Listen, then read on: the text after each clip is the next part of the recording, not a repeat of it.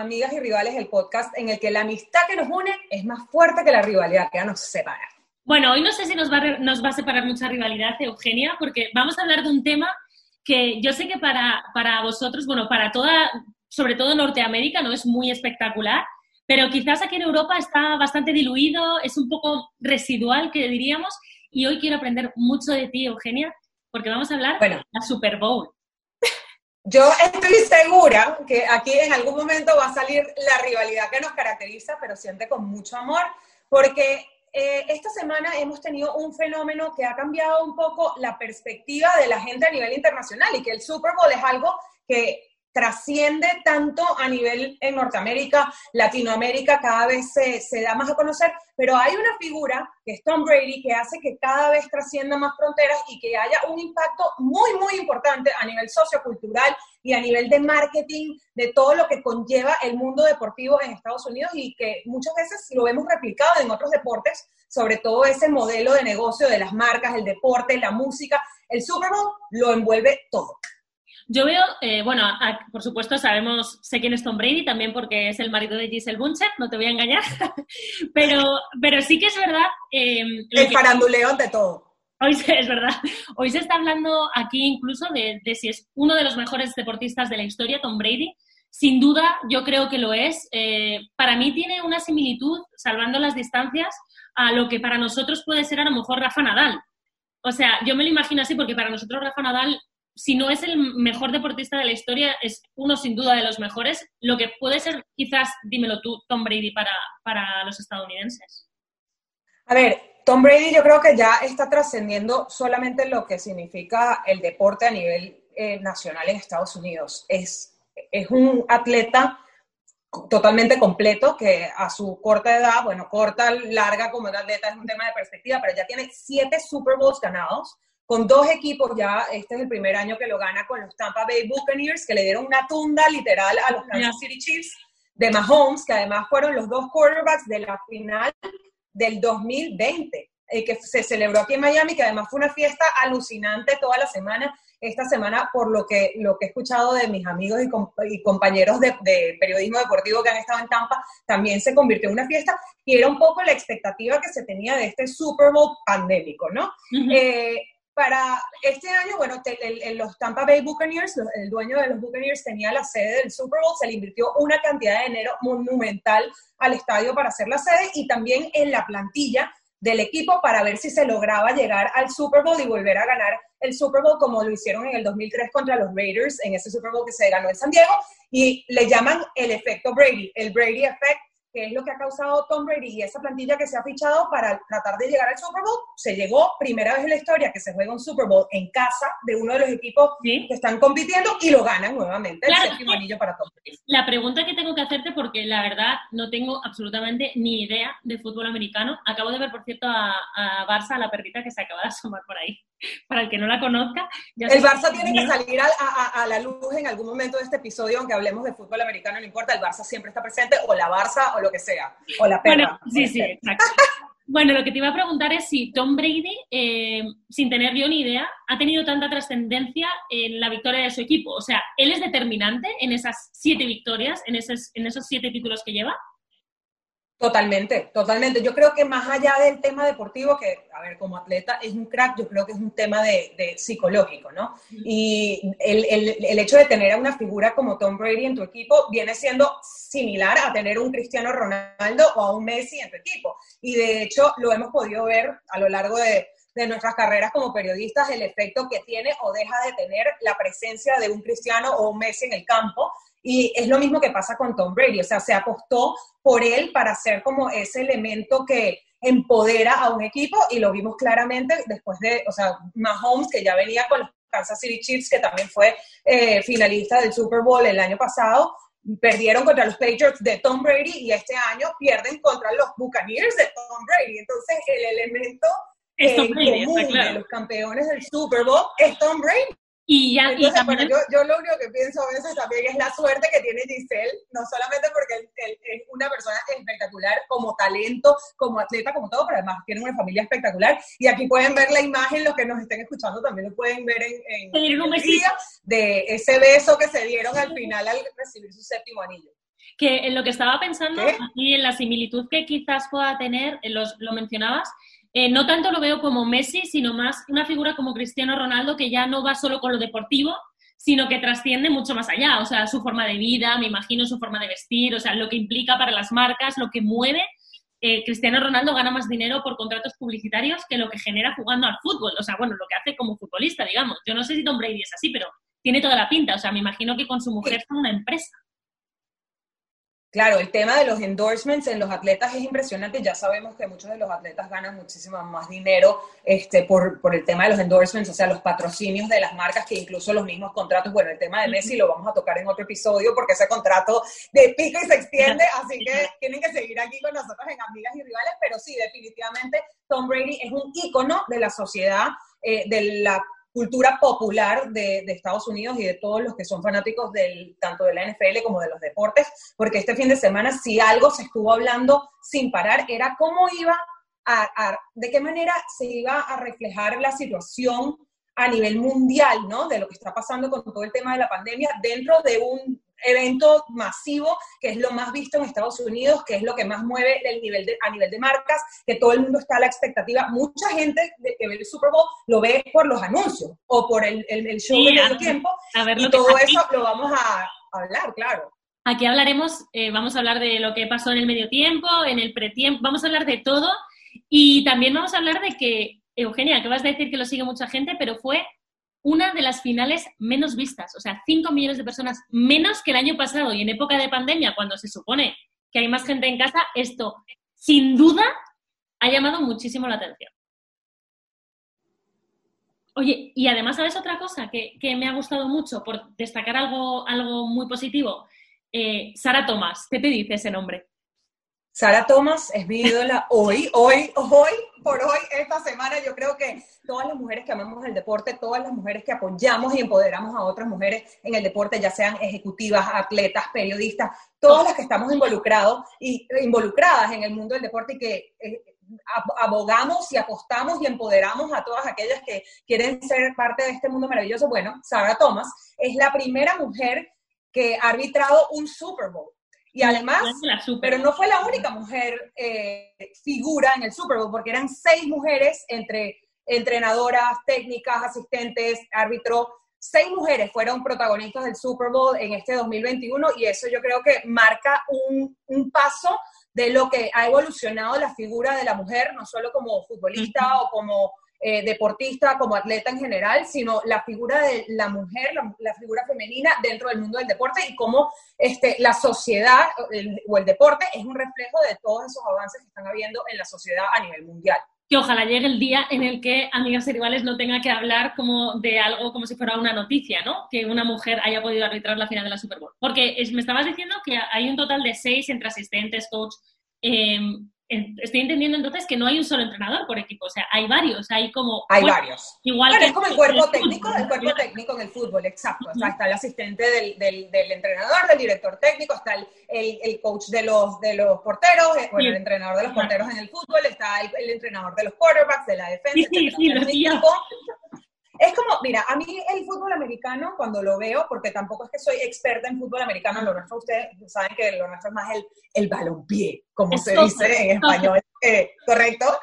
Eh, yo lo veo muy parecido a la Fórmula 1, donde tienes como todo un equipo estratégico, eh, tienen como audífonos donde se van comunicando con, con los otros entrenadores y, el, y, los jugadores y tal. Es como una, un proceso técnico muy parecido al, a los pits. Uno ve los sidelines de la cancha de la, del, del, fútbol americano y me recuerda muchísimo a los pits de, de los carros, ¿no? De la carrera, de la, de la Fórmula 1. Me imagino ahí a Alonso y tal. No has escuchado hablar, no has escuchado hablar nada de Sara Thomas, ¿no? O sea, no han dicho nada, no metió la pata, lo hizo todo bien, dejó el listón. Bueno, yo lo que he leído, este, me hubiese encantado estar ahí ayer, este fin de semana, hablando, o sea, como que apoyando a Sara Thomas, eh, súper orgullosa de, ver a una mujer siendo como una parte tan esencial, ¿no? De lo que fue el, el, evento deportivo más importante a nivel Estados Unidos del año.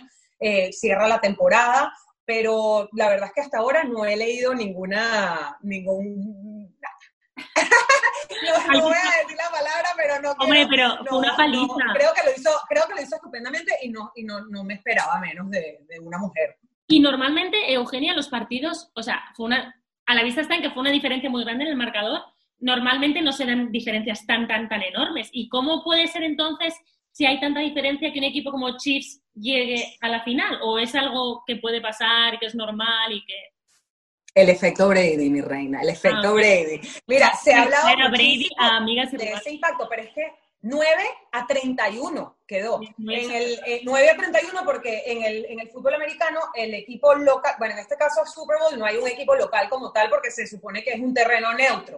Pero los Kansas City Chiefs quedaron 9 a 9 touchdowns contra, el, contra 31 de los Buccaneers, pero es que esta tunda se vio desde el primer quarters. En el fútbol americano, como bien saben, son cuatro quarters, y yo me acuerdo que durante el medio tiempo estábamos teniendo una conversación en entre varios, eh, ah.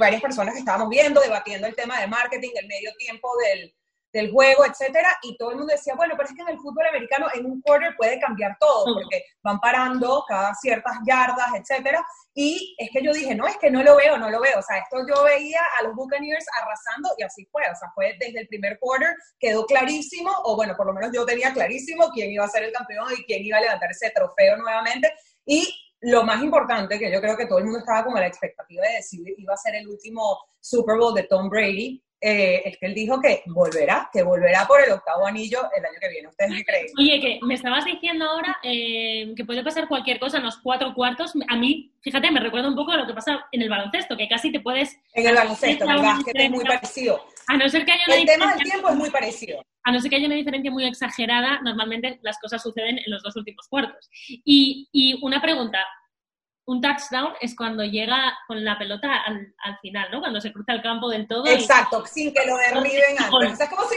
encestara la pelota. El gol. O mete gol. Metió gol. metió gol. Metieron 31 goles. no, mentira, porque los puntos además son como, como en básquet, o sea, dependiendo de dónde llegue el punto o si fue a través del, del arco, eh, es más puntos, menos puntos, eh, no vamos a entrar en detalles técnicos aquí, o sea, googlealo. ¿Sabes, lo que quiero? Tenemos que, un día, por favor, cuando nos juntemos, cuando eh, la pandemia nos permita estar juntas, tenemos que un día organizarnos y, porque yo me veo total haciéndote un placaje a ti. ¿Un qué? ¿Metiéndome un, gol? No, un placaje, o sea, no dejándote que pases, ¿sabes? Así como... Ah, taco, el taco. Eso. Taqueleándome, taqueleándome. un Tom Brady, Tom Brady es el que marca goles o el que los frena el que los marca, el, que, el quarterback. Tom Brady es el, quarterback. ¿Ves? Pero yo estoy hablando para la gente. Eugenia vuelve ahora.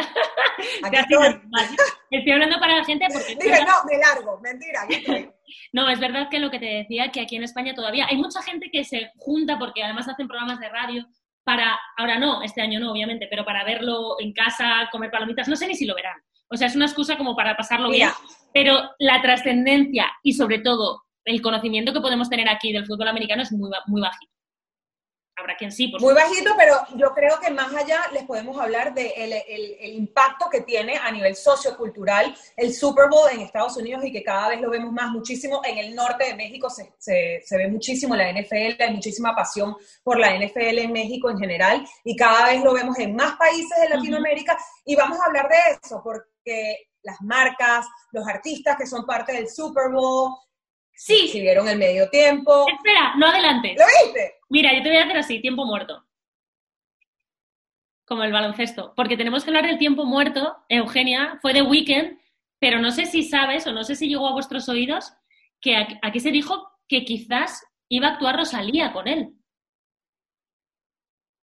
Sí, mira, aquí hay muchísimos temas que podemos hablar del medio tiempo, porque uno está la parte musical, el elemento musical y la expectativa de quién va a ser ese halftime show del Super Bowl todos Es mi favorito, a mí me eh, encanta. creo que la expectativa, la vara está tan alta que es muy difícil llegarle a ese, a ese nivel todos los años. El año pasado vimos a Shakira y a J-Lo que, a ver, eh, ¿a ti qué te pareció? No, a mí me encantó, me encantó, pero es que claro, o sea, para mí ellas son el ejemplo de mujeres empoderadas, creadas por sí mismas de la nada, eh, que lo aunan todo, o sea, que son exitosas en todos los aspectos de su carrera y que además, joder, no sé, que para mí son mujeres que lo, han conseguido todo, lo tienen todo y me flipó porque precisamente el espectáculo lo que demostró fue eso, me encantó. A ver, el año pasado la, idea era empoderar a la mujer y a la mujer latina. Sin embargo, a ver, el año pasado también hubo demasiadas opiniones contrastantes con respecto al show de J-Lo y de Shakira. Unos lo amaron, otros lo odiaron, unos eran Team Shakira, otros eran Team J-Lo. Pero ayer cuando sale el show de The Weeknd, todo el mundo amó el show de J-Lo y Shakira, ¿me entiendes? se comparó lo que pasó el año pasado con lo que pasó este año, que de hecho yo me vestí así un poco en honor a Miley Cyrus, que salió con una, ustedes los que no me están viendo, bueno, yo tengo un outfit muy NFL con hombreras y tal, pero... Este, ¿ah? Yo me he puesto los Rolling. Eh, muy bien, muy bien. A ver si un día tenemos a los Rolling Stones de vuelta en el halftime show del Super Bowl. Pero se criticó muchísimo el show de The Weeknd. Pero eso a mí, lo que más me ha dejado de eso, se, se, aplaudió mucho el show de Miley Cyrus al principio del, del, del, del, juego, que ella abrió su, su concierto diciendo no hay una fiesta sin gente y apeló muchísimo a la, a la, parte emocional de lo que estamos viviendo a nivel de humanidad con todo el tema de la pandemia, cosa que The Weeknd la verdad es que yo me sentí en un punto que estaba como en la Plaza Roja de Moscú. Entonces fue muy curioso lo que pasó, de que pensábamos que íbamos a tener a Rosalía invitada, eso a mí me hubiese parecido bomba. Sin embargo, creo que es importante notar que la, la, estrategia, o sea, dentro del halftime show hay una parte estratégica. The Weeknd es canadiense, yo creo que es un poco cada vez integrar más a la comunidad internacional dentro de un evento que es súper eh, americano, ¿no? Solo faltaba Rosalía para integrar a Europa, o sea, está clarísimo. Claro, eso, eso hubiese sido lo ideal. La verdad es que eh, sí salió la noticia de Weekend diciendo que iba a ser él solo. Eh, por, ahí escuché o leí que mm, él había invertido 7 millones de dólares de su propio dinero para la producción del evento, para que fuese un evento sobre todo para la gente que lo estaba viendo desde casa. Y eso me recuerda comentarles que solamente habían 20 mil personas en el estadio de espectadores y gran porcentaje eran personas, personal sanitario, ¿no? De manera de agradecimiento por todo lo que ha pasado. Sin embargo, cayeron los ratings, como estás comentando tú ahorita, ¿no? 5 millones menos lo vieron. Sí, a ver, es verdad que tú ves la, ves la actuación y tiene muchos elementos que te das cuenta que están hechos para la tele, digamos, para los espectadores, pero eh, no tanto como que, yo no vi como que él lo hiciera mal o, o sino que efectivamente, creo que el problema que ha tenido es que el año pasado fue tan espectacular que todo el mundo esperaba más. Claro, es que la expectativa estaba muy alta. La expectativa estaba muy alta y aparte yo creo que... No es un artista... No, una oportunidad. Perdona, que digo que tampoco aquí sí se oye, por supuesto, su música, pero tú preguntas a la gente quién es The Weeknd y no es un artista mundialmente conocido. Quizá si le pones Porque es un artista muy nuevo. Es un artista muy nuevo que, que, sí, que nunca se ha hablado mal de él, que ha tenido como una carrera muy limpia, pero entonces eso me lleva a la parte de, de cómo el, el Super Bowl además es un escaparate para para el progreso y lo, de los artistas, ¿no? Porque a Miley Cyrus en una época de su carrera se le ha criticado muchísimo, ahorita se le está alabando por lo que, por su performance de ayer, a The Weeknd que nunca se le ha criticado, ahora se le está criticando muchísimo. Y eso es un reflejo de quiénes somos como seres humanos. Nuestro progreso o nuestros procesos de evolución en el mundo no son lineales. A veces estamos arriba, a veces estamos abajo, lo vemos en atletas, lo vemos en músicos, lo vemos en artistas y lo vemos en nosotras, ¿no? Nosotras no, no estamos siempre bien, espectaculares como estamos hoy. hoy estamos acá, top, top. Pero una pregunta, a ver si esto lo sabes tú, que me imagino que no, pero por si acaso, como lo sabes todo, eh, ¿quién se encarga de elegir los artistas que van a actuar en, en el medio tiempo?